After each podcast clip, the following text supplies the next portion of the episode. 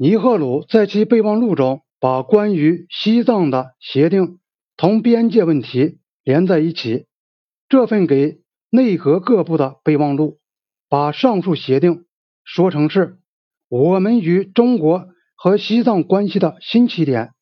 他接着写道：“根据我们的政策和我们同中国的协定，应该认为这条北部边界是牢固的、明确的。”不与任何人讨论的，应沿边界全线建立一系列的边境哨所，特别是在可能有争议的地方，必须建立边境哨所。这个关键性政策指示的意图是很清楚的：印度应当扩展到他认为是自己边界的地方，然后拒绝同中国谈判。中国既然已经在关于五项原则的序言中，同意要尊重印度的领土完整和主权，那就只好接受继承事实。对于尼赫鲁和他的顾问们来说，这只不过是把他们从前应用于麦克马洪线的政策扩大到整个北部边界，即印度把他自己认为是他的边界的走向明确起来。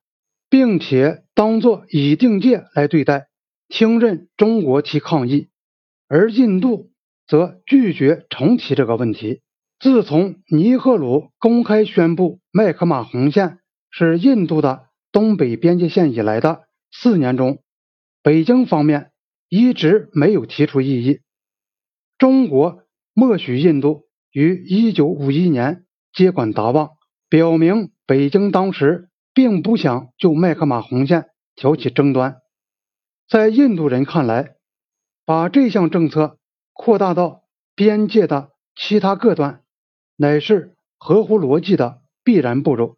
然而，尼赫鲁武断地决定北部边界的其他地段都是明确划分、不容讨论的边界线，他这个步骤就把边界问题转化为争执。